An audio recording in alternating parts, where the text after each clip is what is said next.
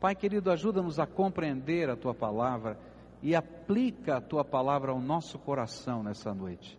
Nós lemos, Senhor, vamos ler outros trechos da tua palavra, mas se nós, se o Senhor, pelo teu espírito, não se derramar sobre nós, elas serão apenas palavras, Senhor, que não vão chegar ao nosso coração e nem nós vamos entender a relevância delas para a nossa vida. Mas se o Senhor se derramar aqui entre nós, ah, Senhor, que coisa tremenda. E eu sei, Senhor, que algo tremendo do Senhor vai acontecer.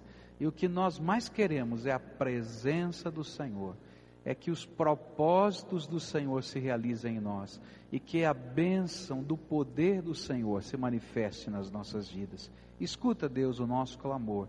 É aquilo que oramos em nome de Jesus. Amém. Nós começamos a estudar esse texto hoje de manhã e aprendemos que João estava preocupado em responder uma pergunta. No prólogo do seu evangelho, ele estava tentando responder a pergunta: quem é Jesus? Nós vimos que existem muitas opiniões a respeito de Jesus. Alguns dizem que Jesus foi um grande sábio, os islâmicos dizem que Jesus foi um dos profetas, os judeus vão dizer que ele foi um rabi herético, os romanos disseram que Jesus era um revolucionário, os espíritas dizem que Jesus é o último Eon, o espírito evoluído, que reencarnou-se tantas vezes. Mas o que é que a Bíblia nos ensina a respeito de Jesus? E nós começamos a estudar e vimos que a Bíblia nos ensina que Jesus é o Deus que se encarnou por amor de nós. E este é o cerne da mensagem do prólogo do Evangelho de João. Jesus é parte da Trindade divina é parte da divindade que se fez carne e habitou entre nós. Jesus é Deus na sua eternidade, antes de que de qualquer coisa existir, ele já existia. Antes de qualquer coisa ser criada, ele estava lá. Ele era Deus e continua sendo Deus. A Bíblia também vai nos dizer que Jesus é o Criador de todas as coisas e todas as coisas foram feitas por Ele e para Ele.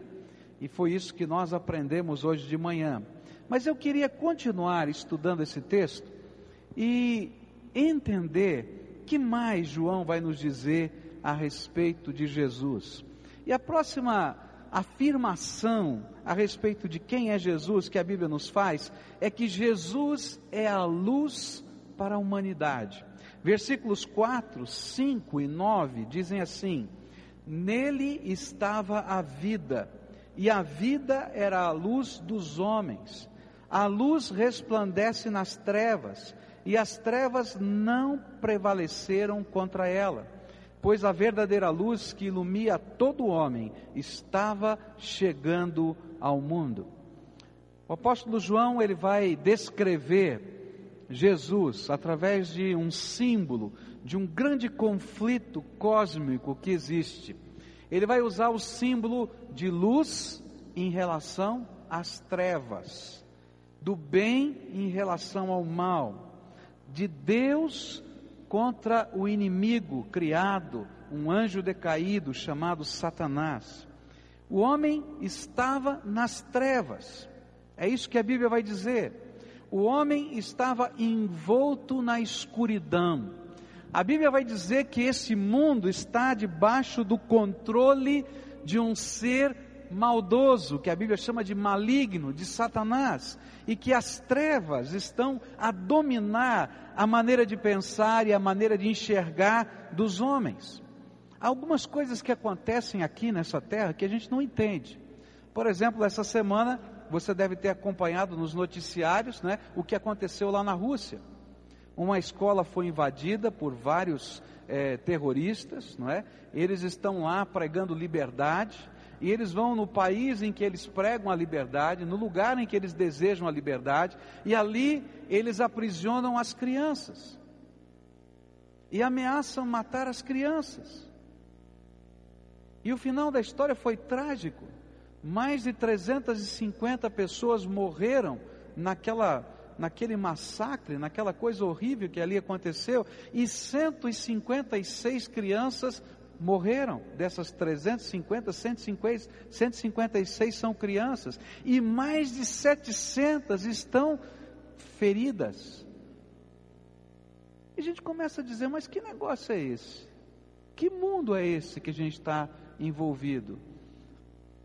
E aí a gente começa a perceber que tem algumas coisas muito estranhas nessa maneira de ser da nossa humanidade e que a gente não consegue explicar, que a gente não consegue entender, a não ser que alguma coisa que vai além da nossa racionalidade, que vai além da nossa capacidade, que realmente é uma interferência maligna esteja acontecendo.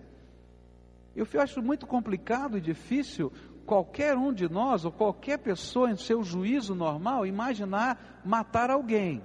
Mas matar criança, eu acho que não dá, fica um negócio tão complicado. Algumas coisas que nós pastores lidamos que a gente não consegue entender. Algumas situações que acontecem dentro da casa, dentro do lar, e que a gente não consegue compreender, e diz assim: peraí, tem alguma coisa errada nesse negócio, porque foge à normalidade, foge à nossa capacidade de compreensão. Por exemplo, quando a gente vai atender uma família cuja filha ou o filho é abusado pelos seus pais sexualmente, é um negócio que não dá para entender bate assim na mente da gente, no coração, diz: espera aí, esse negócio está errado, é uma aberração. Você é pai, se você é pai, se você é mãe, você vai olhar e dizer: peraí, não, não, não dá para conceber um negócio desse. E de repente você começa a perceber coisas estranhas acontecendo que fogem completamente à nossa capacidade humana de entender. E João está dizendo: olha, tem um conflito muito grande entre trevas e luz, entre o bem e o mal. E eu e você fazemos parte desse conflito, só que muitas vezes nós não percebemos esse conflito, porque, como quem anda no meio da escuridão não pode discernir todos os detalhes das coisas pelas quais ele passa, ou toca, ou quem sabe até vê, porque a luz é pequena, é pouca, às vezes nós estamos envolvidos no meio da escuridão desse mundo e estamos tão encarcerados nessas coisas que não percebemos os detalhes do que está nos cercando. O apóstolo Paulo vai falar sobre essa batalha, dizendo lá no livro de Efésios, no capítulo 2, que nós antes estávamos mortos nos nossos delitos e pecados e éramos conduzidos pelo curso desse mundo, pelo jeito de ser desse mundo, que é controlado pelos, pelo príncipe das trevas, aquele que é o senhor da desobediência, e por isso nós nos tornamos filhos da ira de Deus e não filhos da bênção de Deus, porque nós estávamos de alguma maneira concordando e pactuando com aquele curso natural do mundo. E quando a gente olha para essas palavras que parecem tão profundas teologicamente, a gente diz: o que quer dizer? Quer dizer que existe um jeitão de ser das pessoas nessa terra, onde a gente sabe que existem valores, e os valores de amor, de bondade, são escritos nas poesias, são escritos em tantos lugares. Porém, nós não incorporamos esses valores e nem é isso que a sociedade vive. E quando a gente liga uma televisão, a gente pode ver o curso desse mundo, não somente nos noticiários, mas no jeito que nós vivemos aqui no Brasil, as coisas que praticamos, as coisas que fazemos, e às vezes a gente nem percebe que isso faz parte desse curso, desse mundo que está sendo manipulado e controlado por Satanás. Algum tempo atrás eu estava vendo uma reportagem sobre adolescentes e jovens, e aí um canal de televisão fez aquela reportagem, e assintosamente aquele canal de televisão dizia: Olha, se o teu filho namora, se a tua filha namora, é melhor que você ceda o quarto do casal para que eles durmam juntos e tenham sexo, do que eles fiquem tendo sexo, sexo, sexo pela rua, correndo perigos de serem sequestrados, mortos. Então é melhor. Olha, é melhor que você vá lá, compre uma camisinha, compre um, uma estojo, um estojo de pílula anticoncepcional e entregue para o seu filho, para a sua filha, e evite a gravidez, e que tudo isso esteja acontecendo debaixo dos seus olhos. Afinal de contas, você é uma pessoa moderna. E eu fico pensando, depois nós choramos a gravidez adolescente. e não entendemos o que está acontecendo. E a gente não compreende o curso desse mundo. Eu estava falando com uma jovem convertida, não é? Ela, antes da sua conversão, vivia maritalmente com o seu namorado. Depois da sua conversão, tomou uma decisão radical. Houve uma confusão tremenda na sua casa o dia que ela imaginou que estivesse grávida, porque vivia maritalmente com o seu namorado. Falou para os seus para os seus familiares, houve lá uma guerra, uma confusão, uma dificuldade tão grande. Agora não, agora ela está diferente, mudou de vida, mudou de postura. E eles começam a brincar com ela, os mesmos familiares, né? Por que, que agora ela não pratica sexo? Ela diz: Não pratico porque eu tenho um pacto com Jesus, Ele é Senhor da minha vida. E eles não entendem. E um dia ela falando para mim, pastor, não entendo. Antigamente brigavam comigo porque eu podia ficar grávida a qualquer momento agora brigam comigo porque eu não faço essas coisas. O que está acontecendo? Disse: Olha, tem trevas nesse negócio. A gente não consegue perceber a luz. E às vezes hoje a crítica maior é porque essa menina está aqui no meio do povo de Deus, adorando a Deus e orando. E é muita coisa, né? esse negócio de adorar a Deus, orar. Parece uma loucura tão grande, porque as trevas não nos permitem enxergar a realidade que está à nossa volta. Mas a Bíblia vai dizer que Jesus é a luz. É a luz de Deus que veio para essa humanidade perdida. É a luz de Deus que se coloca no meio das trevas. E quando a luz chega, treva nenhuma consegue se impor. Não é verdade? Não é tremendo? É tremendo. eu posso apagar todas as luzes desse ambiente e a gente vai ficar numa escuridão total. Mas na medida em que uma luzinha começar a se acender aqui e acolá, o menor que ela seja, ela espanta as trevas que estão à sua volta. Eu me lembro de um culto que nós fizemos aqui nesse lugar, não tinha cobertura, na verdade não tinha parede, não tinha nada. A única coisa que tinha era esse, esse piso que nós mandamos fazer, esses degraus para que pudéssemos colocar a cadeira. Era a única coisa que tinha nesse lugar. Era no final de ano e nós terminamos esse culto ao ar livre aqui, não é? Com cada um acendendo uma vela. E como foi bonito ver aquelas velas, um, passando a chama ao outro, e aqui estava cheio de gente, e de repente todas aquelas velas foram acesas, e apesar de não ter luz nenhuma nesse ambiente, isso aqui estava iluminado, porque a luz onde entra as trevas vão embora, não podem ficar. E que João está dizendo é exatamente isso: Jesus é a luz deste mundo. Esse mundo estava em trevas, esse mundo estava envolto, não tinha esperança, não tinha possibilidade, ele só podia enxergar a escuridão. E aí Jesus chegou, e quando Jesus veio, as trevas não prevaleceram contra a luz do Senhor Jesus porque Ele é a verdadeira, verdadeira luz que não somente ilumina esse mundo, mas ilumina todo homem que invoca o seu nome. E é isso que João está dizendo.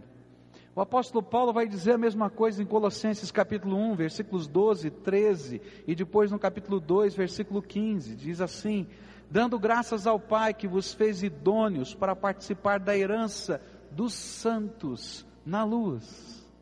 É tão tremendo o que Jesus faz por nós, porque nós que somos pecadores, por causa do amor dele e do sangue dele, somos chamados de santos, porque fomos santificados no amor dele, e agora nós somos filhos da luz, e que nos tirou do poder das trevas e nos transportou para o reino do seu filho amado. E tendo despojado os principados e potestades, os exibiu publicamente e deles triunfou na mesma cruz. Sabe o que é que Jesus faz? Jesus não é apenas o Deus que se encarnou, Jesus não é apenas o Deus eterno, Jesus não é apenas o Criador, mas Jesus veio aqui com um propósito. Ele viu os seus filhos, os filhos amados, que Deus queria resgatar, que Ele não podia chamar de filhos da bênção, mas que agora eram filhos da ira estavam destinados ao mesmo lugar de Satanás por toda a eternidade, que é o inferno. Porque nós estávamos envoltos nestas trevas. ele vem como a luz de Deus para a minha vida. E ele vem para arrancar as trevas em volta da minha vida. E aquilo que essas trevas estão fazendo na minha vida. Jesus contou uma parábola. Ele disse que quando um valente controla, domina, oprime alguém, ninguém consegue sair desse, dessa operação maldosa e despótica desse valente.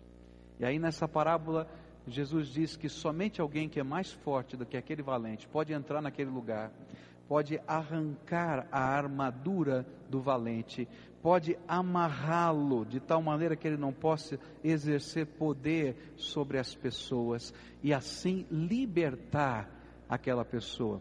E Jesus estava falando dele mesmo, estava dizendo que ele é aquela luz de Deus que vem e entra na escuridão e que despoja o maligno do seu poder, tira aquele controle, aquela força, aquela opressão e vai desmontando as estruturas de Satanás, de tal maneira que possa haver liberdade na nossa vida. É tão sério isso, queridos, porque muitos de nós não entendemos a dinâmica do mundo espiritual. É complicado. Mas eu quero dizer algumas coisas para vocês que a Bíblia me ensina. Algumas vezes você vai lendo o Evangelho, especialmente o Evangelho de Marcos. Eu queria sugerir você começa a ler o Evangelho de Marcos e veja quantas vezes Jesus expulsou demônios naquele Evangelho. E alguma coisa que a gente não imagina que está acontecendo é que não somente esse mundo e a cultura está envolvida em coisas que são de Satanás, mas existem pessoas que são possuídas pelo maligno. Existem algumas coisas que estão sendo vividas e praticadas que fogem à normalidade e que são atos de Satanás através de gente e que aquilo que nós mais precisamos e que às vezes alguém precisa é de uma intervenção daquele que liberta, daquele que quebra as cadeias, daquele que rompe os grilhões, daquele que tira a armadura do maligno que aprisiona. E muita gente está precisando é de libertação no poder de Jesus. E a única pessoa que pode libertar é Jesus. Eu não creio na libertação que vem por uma liturgia. Algumas pessoas que dizem assim: olha, você precisa fazer uma prática de quebra de maldição, tá? Eu quero dizer para você que toda maldição é quebrada e cravada na cruz do Calvário, porque só Jesus é que tem poder de quebrar qualquer maldição, só Ele. Mas eu quero dizer também que eu preciso que Jesus entre na minha vida e faça a libertação dentro da minha vida, que toda a garra de Satanás, que toda a opressão do inimigo, que toda a algema que ele coloca para nos oprimir, para nos aprisionar, precisa ser quebrada pelo poder de Jesus. Se tem alguma coisa que oprime a tua vida, que oprime a tua família, então eu quero dizer para você, você não precisa de uma liturgia. Você não precisa da unção, você não precisa disso, daquilo, você precisa de Jesus. E sabe o que você precisa fazer? É clamar a Jesus. E quanto mais você clamar a Jesus, mais do poder da luz de Jesus vai entrar na sua vida e na sua história. Porque Jesus é poderoso para fazer muito mais abundantemente além daquilo que pedimos ou pensamos. É disso que João está falando. A luz entra e as trevas vão embora. A luz entra e as trevas vão embora. E a beleza é que quando as pessoas que estão à nossa volta começam a perceber o que Jesus está fazendo na nossa vida, hum, eles sabem que um milagre está acontecendo. Não tem jeito. Algumas pessoas podem dizer para você: Eu conheci você antes. Quanta coisa mudou na tua vida? Você vai dizer: É verdade. Jesus entrou aqui dentro da minha vida e está transformando, porque Ele é o único que pode fazer isso. A luz entra e as trevas vão embora. João vai dizer um pouquinho mais: quem é Jesus? Jesus não é somente a luz que afasta as trevas, mas Jesus é o doador da graça. Versículos 16 e 17 dizem assim: Pois todos nós recebemos da sua plenitude e graça sobre graça. Porque a lei foi dada por intermédio de Moisés e a graça e a verdade vieram por Jesus Cristo. O que João está dizendo é que Jesus veio a esse mundo para doar algo que nós precisamos de mais, que se chama graça. Até Jesus, o que nós podíamos ter era a esperança da graça. Você vai lembrar do Velho Testamento e você vai lembrar de que Deus deu a Moisés a lei. E na lei você vai ter vários aspectos da lei, mas vai ter uma que todos nós conhecemos, que são os dez mandamentos. Nos dez mandamentos vai dizer que nós devemos adorar a Deus e nenhum outro Deus a não ser o Deus vivo e verdadeiro. Por isso a gente não pode construir nenhuma imagem de escultura de nada que está no céu, nada que está na terra, nem debaixo da terra, porque isso é idolatria. Que a gente não deve se curvar diante dessas coisas, a gente deve adorar a Deus e só a Deus. Você vai aprender nos dez mandamentos que você deve é, honrar seu pai e a sua mãe, obedecê-los. Você vai aprender que você deve guardar um dia da semana para adorar a Deus. Você vai aprender que você não pode mentir, que você não pode roubar, que você não pode matar. E aí vem as leis, que fazem parte do senso comum da vida. Todos nós sabemos, em qualquer cultura desse mundo, que esses princípios são princípios de vida. Só que nós não conseguimos viver a lei. E a lei, ela me diz uma coisa: eu sou pecador. A lei está sempre me dizendo: você, ainda que queira fazer o bem, não faz. E aquela sensação que a gente tem de que a gente vai fazer uma contabilidade para Deus, né? Entre o que é bom e o que é mal na nossa vida, é uma sensação que sempre está complicada, porque débito e crédito não se conciliam na nossa contabilidade espiritual, porque nós somos pecadores. E aí então vem Jesus, e João diz assim: Jesus veio como doador da graça ele não veio apenas como luz para tirar as trevas, porque se tirasse as trevas só, mandasse embora Satanás e deixasse a gente com a nossa natureza do jeito que é, ainda assim você estaria perdido, porque o bem que você quer fazer você acaba não fazendo e o mal que você não quer fazer, isso você vai fazer. E Paulo disse assim: Que miserável homem eu sou, porque essa é a minha realidade. Eu acho que nós poderíamos dizer a verdade, essa também é a minha realidade. O bem que eu quero fazer às vezes não faço, o mal que eu não quero fazer às vezes faço. Como é que funciona isso na minha vida? Porque eu tenho uma natureza caída e pecadora. E aí então Jesus veio para derramar algo tremendo. Jesus é o doador da graça. Sabe o que é graça? A Bíblia diz que graça é favor que eu não mereço. É um presente que eu não poderia ganhar. E aí então Deus vem e diz assim: Filho, eu sei que só tirar as trevas não vai funcionar. E então agora eu vou colocar um presente. Eu vou derramar sobre você a minha graça.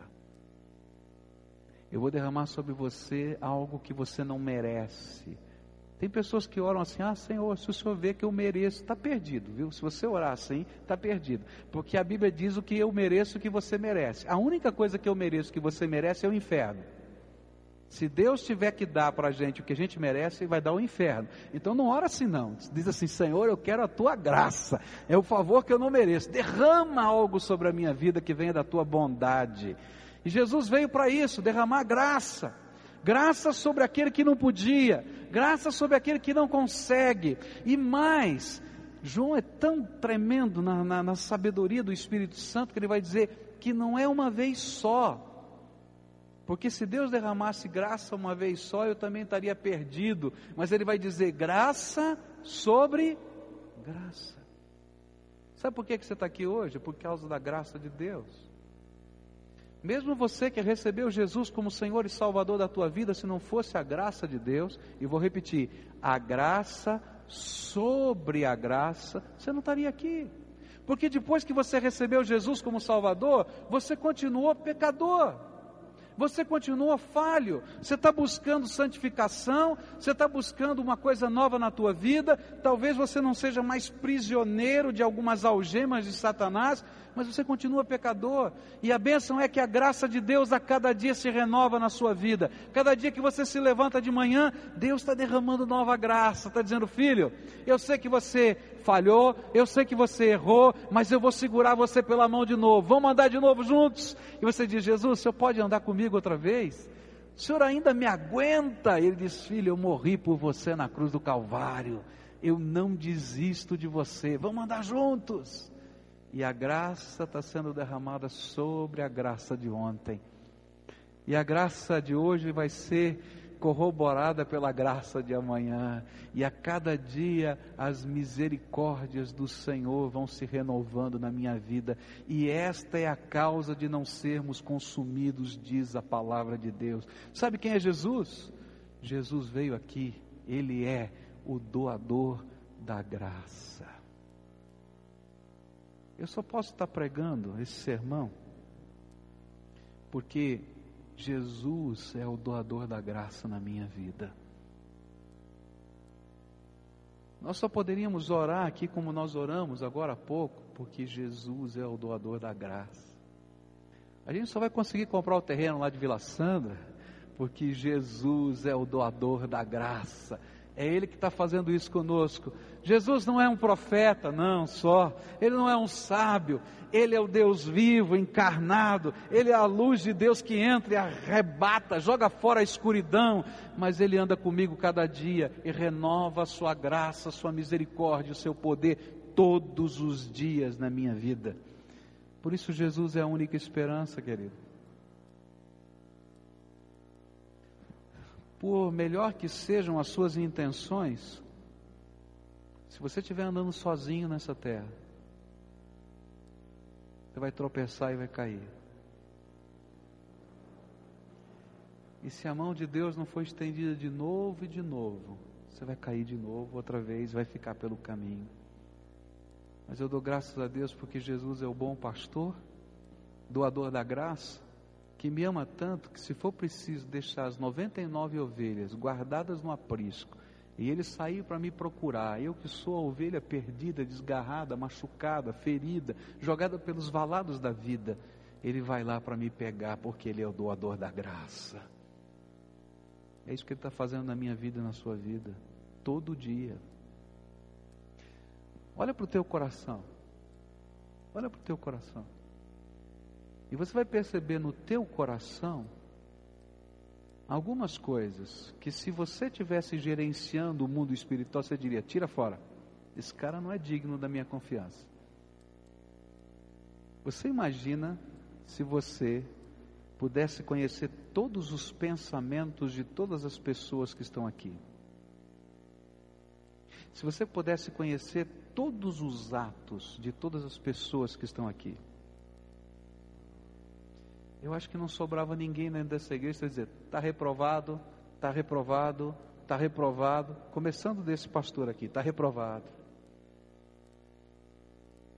Mas eu dou graças a Deus porque Jesus é o doador da graça, porque Ele olha para mim e diz assim: Não concordo com o teu pecado, mas não me conformo que você vai continuar assim. Eu vou derramar graça na tua vida. Levanta, meu filho, vamos andar de novo até chegar o dia em que eu vou te dar um corpo glorificado e onde essa natureza pecaminosa e carnal vai embora de vez. E você vai poder habitar comigo nas mansões celestiais. Cada dia Jesus está fazendo isso comigo, com você. O que mais a Bíblia vai dizer a respeito de Jesus? João vai dizer que Jesus é o Cordeiro de Deus que tira o pecado do mundo. O texto da palavra de Deus vai nos dizer que João Batista começou a pregar. E a Bíblia vai dizer, e João coloca o testemunho de João Batista no meio do texto do capítulo 1, para que a gente pudesse conhecer através dos lábios do profeta João Batista quem é Jesus. E quando perguntaram para ele, você é o Messias? Ele disse, eu não sou o Messias, mas está chegando um que eu não sou digno de desatar a correia das suas sandálias, porque ele é o Messias. E quando ele se aproximou, ele disse para os seus discípulos: Olha, está vendo aquele homem? Esse é o Cordeiro de Deus que tira o pecado do mundo. Quem é Jesus? Jesus é o Cordeiro de Deus que tira o pecado do mundo. E o que significa isso? Significa que a graça tem preço, viu, querido? E às vezes a gente não entende que a graça tem preço. Na nossa linguagem popular, a gente costuma dizer assim: não existe nada de graça. Não é verdade? Não é assim? Porque alguém pagou o preço. Não é? A gente brinca assim, ah, isso aqui é de grátis, né? Não, não é de grátis não, né? Alguém pagou para você. E graça também significa isso. Jesus é o Cordeiro de Deus que tira o pecado do mundo. Quem pagou o preço dessa graça? Foi Ele. Na verdade, a graça tem um alto preço, maior do que Jesus se fazer carne por nós, maior do que Jesus deixar o céu por nós. Ele veio aqui para ser o Cordeiro de Deus que tira o pecado. E esta era uma figura muito forte dentro da cultura judaica. Talvez para você não tenha o sentido e o significado que isso tinha para os ouvintes de João. Não é tão natural para nós como era para os ouvintes de João entender o que significa essa expressão, o Cordeiro de Deus que tira o pecado do mundo, porque isso tem a ver com o culto do Velho Testamento. E a certeza que o judeu tinha de que a consequência natural do pecado é morte. No culto do Velho Testamento isso ficava muito forte gravado, desde quando você era pequenino, criança. Porque quando você ia ao templo, o que você tinha que levar era uma oferta. E a oferta não era somente coisas, dinheiro, alimento, mas era um animal. E aí você trazia, alguns traziam da sua casa o animal. Esse animal que tinha sido escolhido no meio do rebanho como o mais bonito, o mais forte, o mais especial. Ou se você morava muito longe, você ia comprar esse animal. Você ia ao mercado perto do templo e você escolhia o melhor animal, o mais bonito, o mais forte. E você ia lá com o seu filho, você pode imaginar isso, junto com a sua família, e você ia trazendo aquele animalzinho. E chegava lá naquele lugar do templo, lá naquele alpendre do, do templo, que era uma grande, é uma grande praça, não é? Ao ar livre, e você se apresentava diante do sacerdote. O sacerdote dizia: "O que você quer?" E dizia assim: "Olha, eu vim prestar culto a Deus." E o que é que você traz? Ele disse: "Estou trazendo esse cordeirinho aqui, essa ovelha." E o sacerdote dizia: "Tá bem. Então, estenda a sua mão sobre a cabeça daquele animal. Você lembra que nós fizemos isso agora há pouco com as crianças? Estenda a mão sobre, a, sobre aquelas crianças diz: põe lá a tua mão sobre a cabeça do animal. E aí a família fazia isso, o chefe de família, a criancinha da casa, colocava a mão sobre a cabeça. E aí vinha o sacerdote. E ele tinha um cutelo, uma faca, e ele degolava o cordeiro na sua frente. Hum.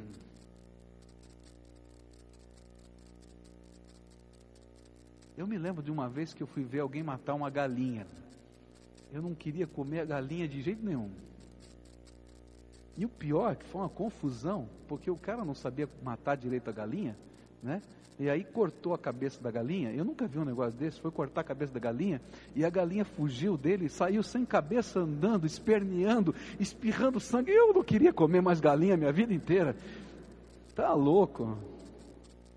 Mas você já pensou? Você vai ao culto, e hoje a gente recita o versículo: o salário do pecado é a morte.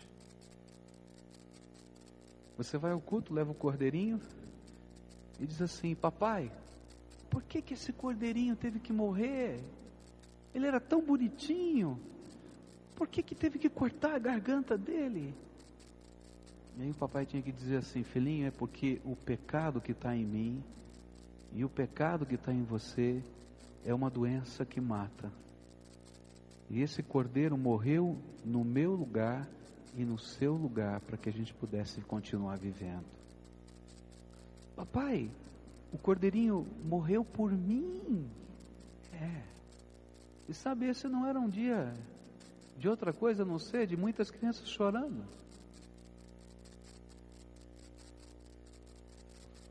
João olha para todos nós e diz assim: Sabe quem é Jesus? Jesus é o Cordeiro de Deus que tira o pecado do mundo. Sabe o que ele foi fazer lá na cruz do Calvário?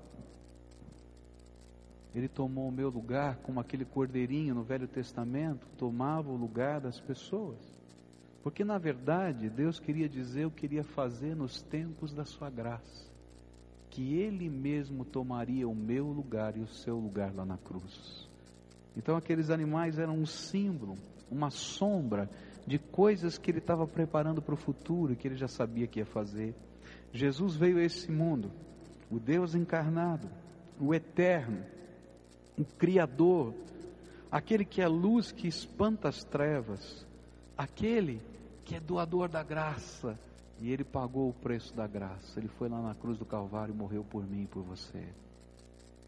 É por isso que o apóstolo Paulo vai dizer uma coisa muito complicada: aquele que não tinha pecado se tornou pecado por nós.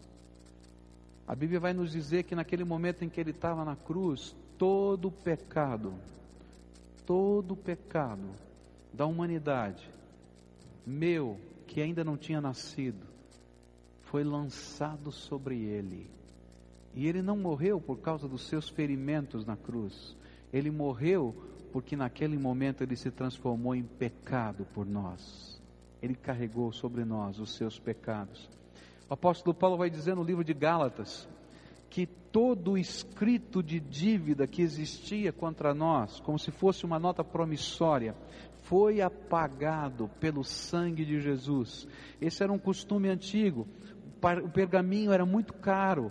Então o que eles faziam? Eles escreviam as notas promissórias no pergaminho, mas quando a dívida era paga, eles pegavam um solvente e passavam no pergaminho de tal maneira que aquela escrita de dívida fosse apagada. Ele disse assim: Jesus apagou o escrito de dívida que tinha contra nós. E mais, Paulo vai dizer ainda: pegou esse escrito de dívida e não se contentou de ter apagado com o sangue de Jesus vertido na cruz do Calvário, mas colocou sobre a cruz, para que toda maldição desse escrito de dívida pudesse recair sobre a cruz de Jesus.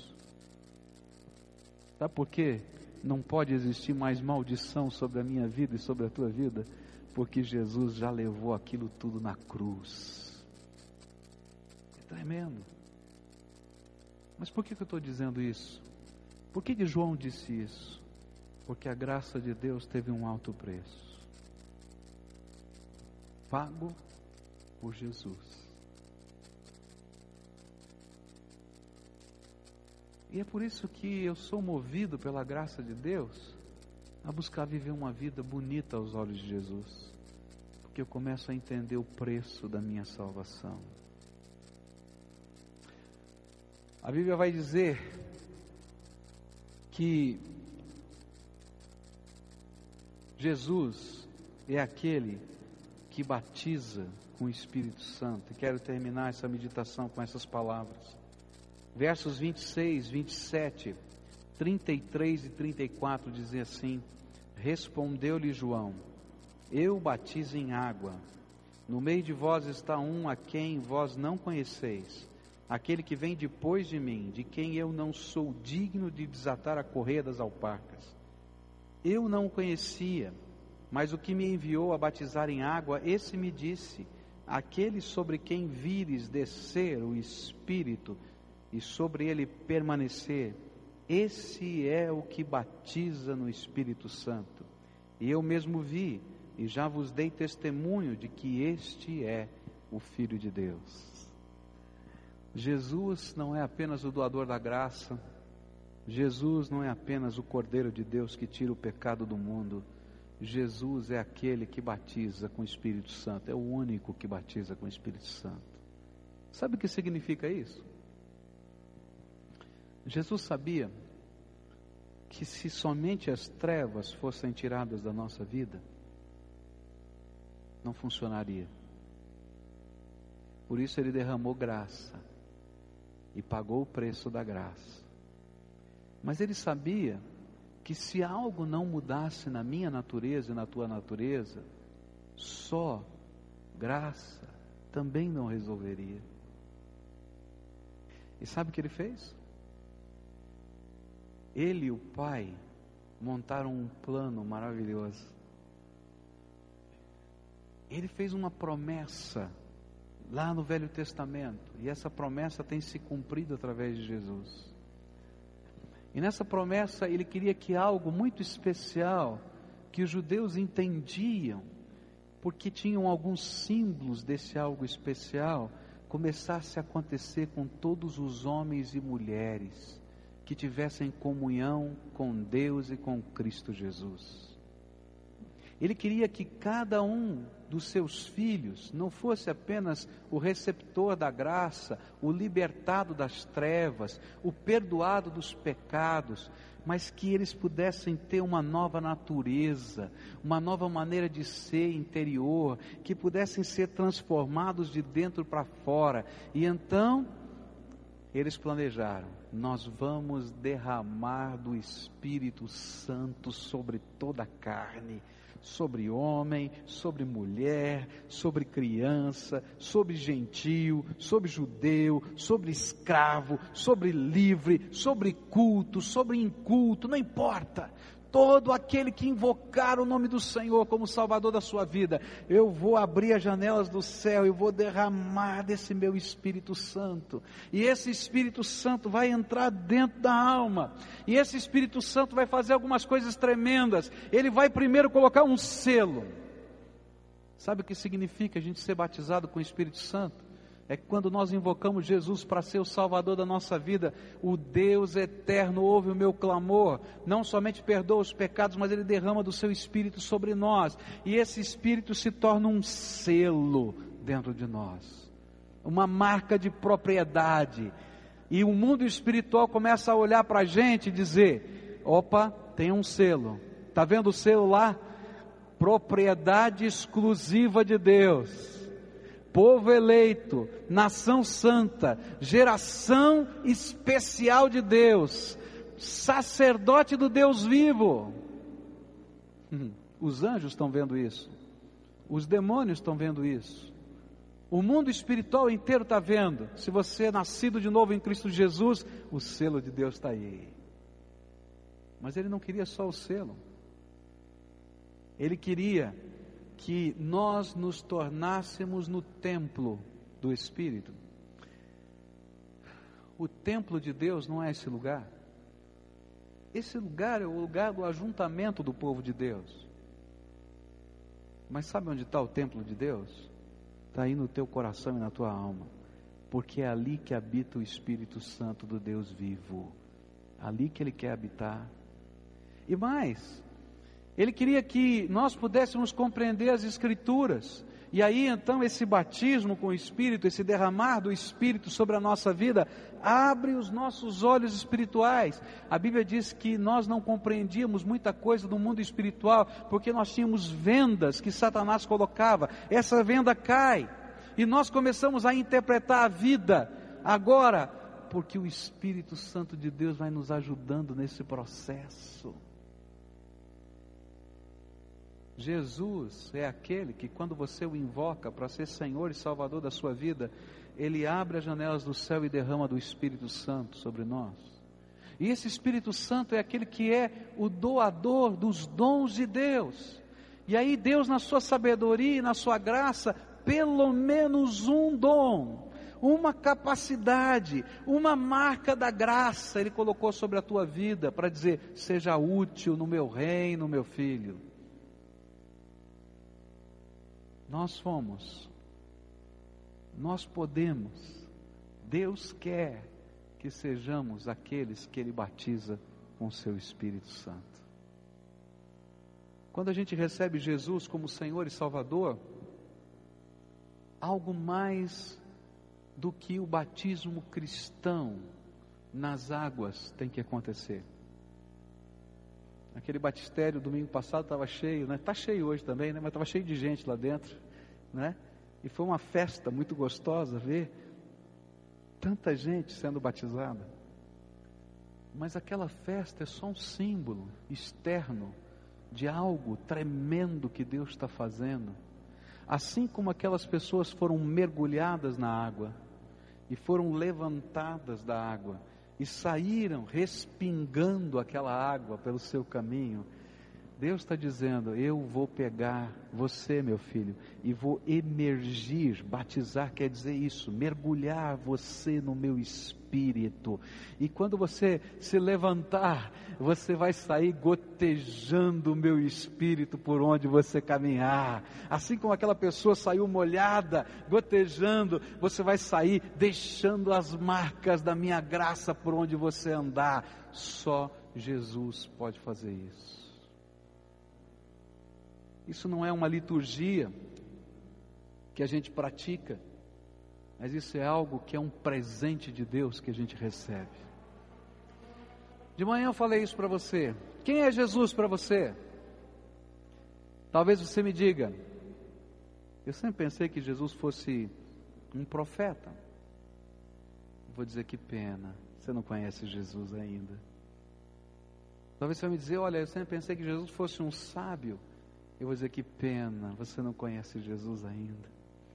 Talvez você me dissesse, olha, eu sempre pensei que Jesus fosse um revolucionário. Eu vou dizer, ainda que ele seja a maior revolução na minha vida, que pena, você não conhece Jesus ainda. E eu quero dizer para você, Jesus precisa ser o Deus da sua vida, o Senhor do teu coração, aquele que entra nas trevas do teu coração, da tua alma, da tua história e espanta essas trevas porque ele é a luz da tua vida.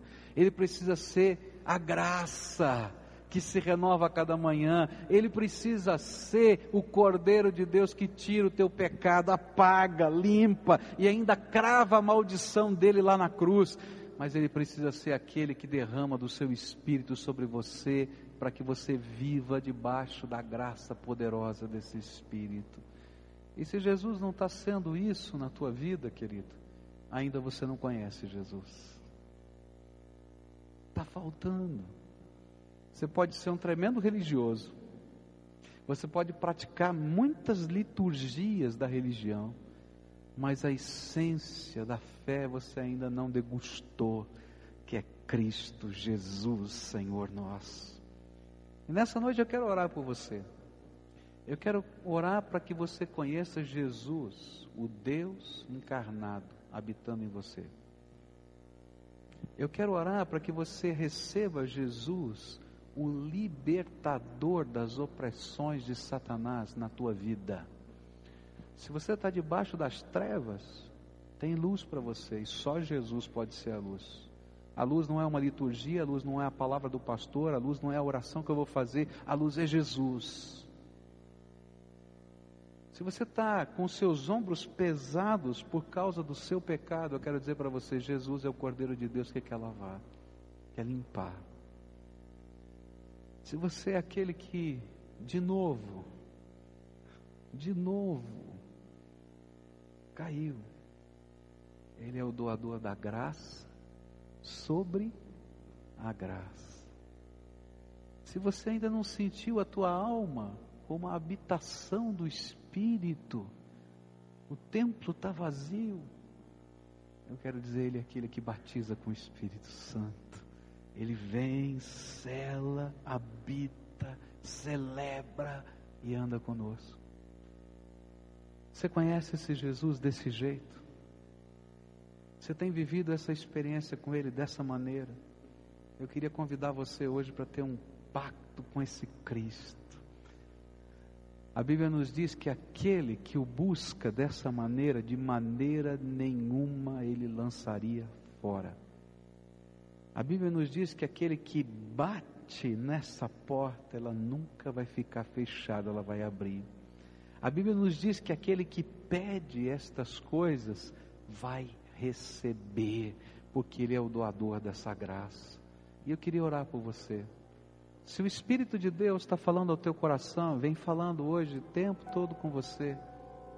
E se você está se sentindo a pessoa, quem sabe, oprimida, amarrada, tem algumas coisas na tua vida que você não consegue lidar, você não sabe como lidar. E você está dizendo, Jesus, eu preciso de um libertador. Só Ele pode ser o teu libertador. Se tem uma marca aí no teu coração que você não sabe como apagar, o sangue de Jesus, seu Filho, nos purifica de todo o pecado. Um colega meu estava falando com um moço, um assassino na cadeia. E ele começou a falar sobre a graça de Deus e sobre o poder do sangue de Jesus. E aquele homem disse assim: Para mim não tem mais jeito. Ele falou: Mas por quê? Ele disse assim: Porque eu derramei o sangue de um outro homem.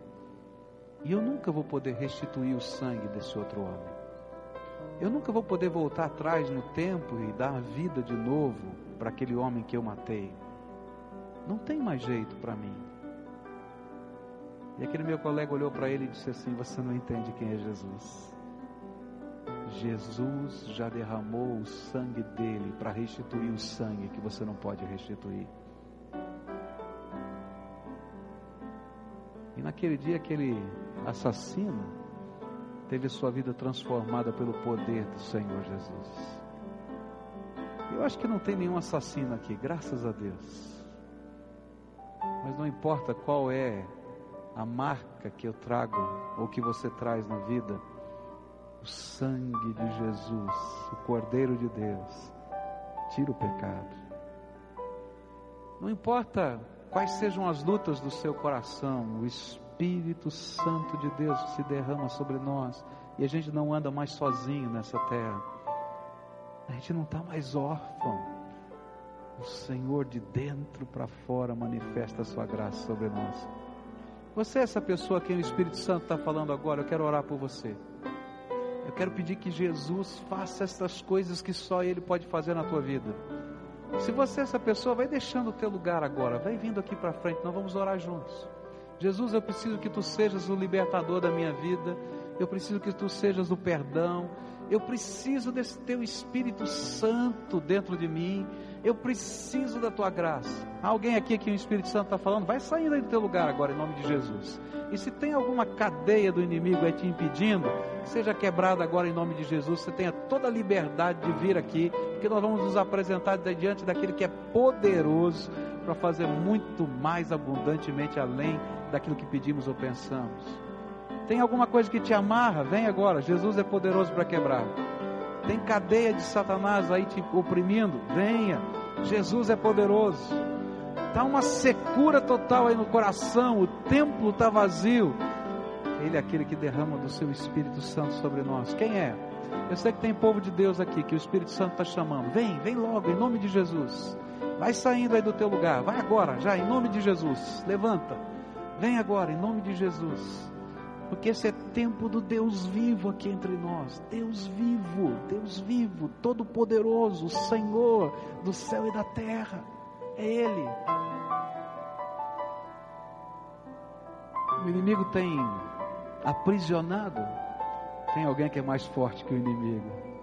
Ele arrebenta a armadura dele, destrona e derrama graça sobre nós. Quem mais o Espírito Santo está chamando aqui hoje? Vem, em nome de Jesus. E a gente vai estar orando juntos agora. Porque nós cremos nesse, cremos nesse Senhor Jesus tremendo, tremendo, que é digno de toda honra, de toda glória e de todo louvor. Nós vamos orar juntos aqui. Eu queria que alguns irmãos viessem aqui e que cada pessoa que está se colocando na presença de Jesus agora pudesse sentir o toque, o abraço de um irmão aqui. Bota a mão sobre ele. A tua mão é de carne e osso. Você não tem poder, mas você vai estar aqui abençoando a vida de alguém. Em nome de Jesus, pedindo que a bênção do Senhor se derrame sobre essa pessoa. Pede, Jesus, abençoa. Jesus liberta, Jesus faz algo novo. Eu não quero ver ninguém sozinho aqui. Vem alguém ajudar, bota a mão sobre essa pessoa para a gente orar juntos agora. Isso. Tem gente aqui que ninguém chegou para abraçar ainda. Vem aqui alguém para abraçar. Aqui na frente, ali. Está chegando gente, mas chega junto aqui. Queria ver todo mundo aqui sendo envolvido, abraçado. nessa hora, como família de Deus que somos. E o povo de Deus está aqui, fica de pé agora, vamos orar. Estende a tua mão para esse povo que está aqui. Gente, você sabe o que está acontecendo aqui agora? É algo tremendo que está acontecendo aqui. Eu queria que o Senhor pudesse abrir os seus olhos hoje para você entender o que Deus está fazendo aqui nesse lugar agora. É algo tremendo da graça de Deus que está acontecendo. Senhor Jesus está aqui. Tanta gente que o Senhor ama. Eu quero confessar diante deles que eu não sei o nome das pessoas que estão aqui. Que eu não sei os problemas que eles estão vivendo. Que eu não sei, Senhor, os conflitos que estão acontecendo. Mas, Senhor Jesus, a tua palavra me garante que o Senhor não somente sabe o nome de cada um deles, como o Senhor já contou quantos fios de cabelo eles têm na cabeça. E que antes que o mundo existisse, o Senhor já sabia todas as coisas a respeito dessas pessoas. E a tua palavra ainda nos diz, Senhor, que tu tens um plano perfeito de bênção para elas.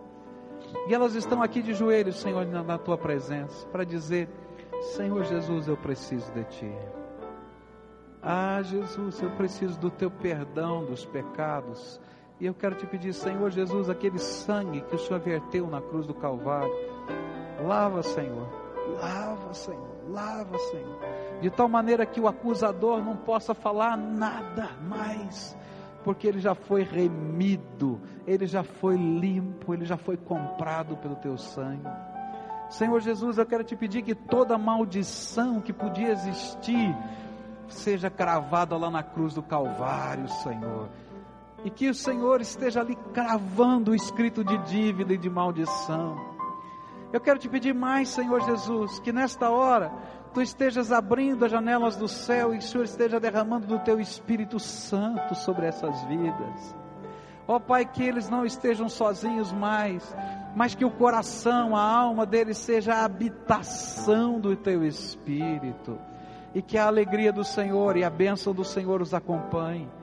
Senhor, eu sei que eles têm muitas dúvidas, eles vão sair daqui a pouco daqui, vão enfrentar os problemas, as lutas, as dificuldades.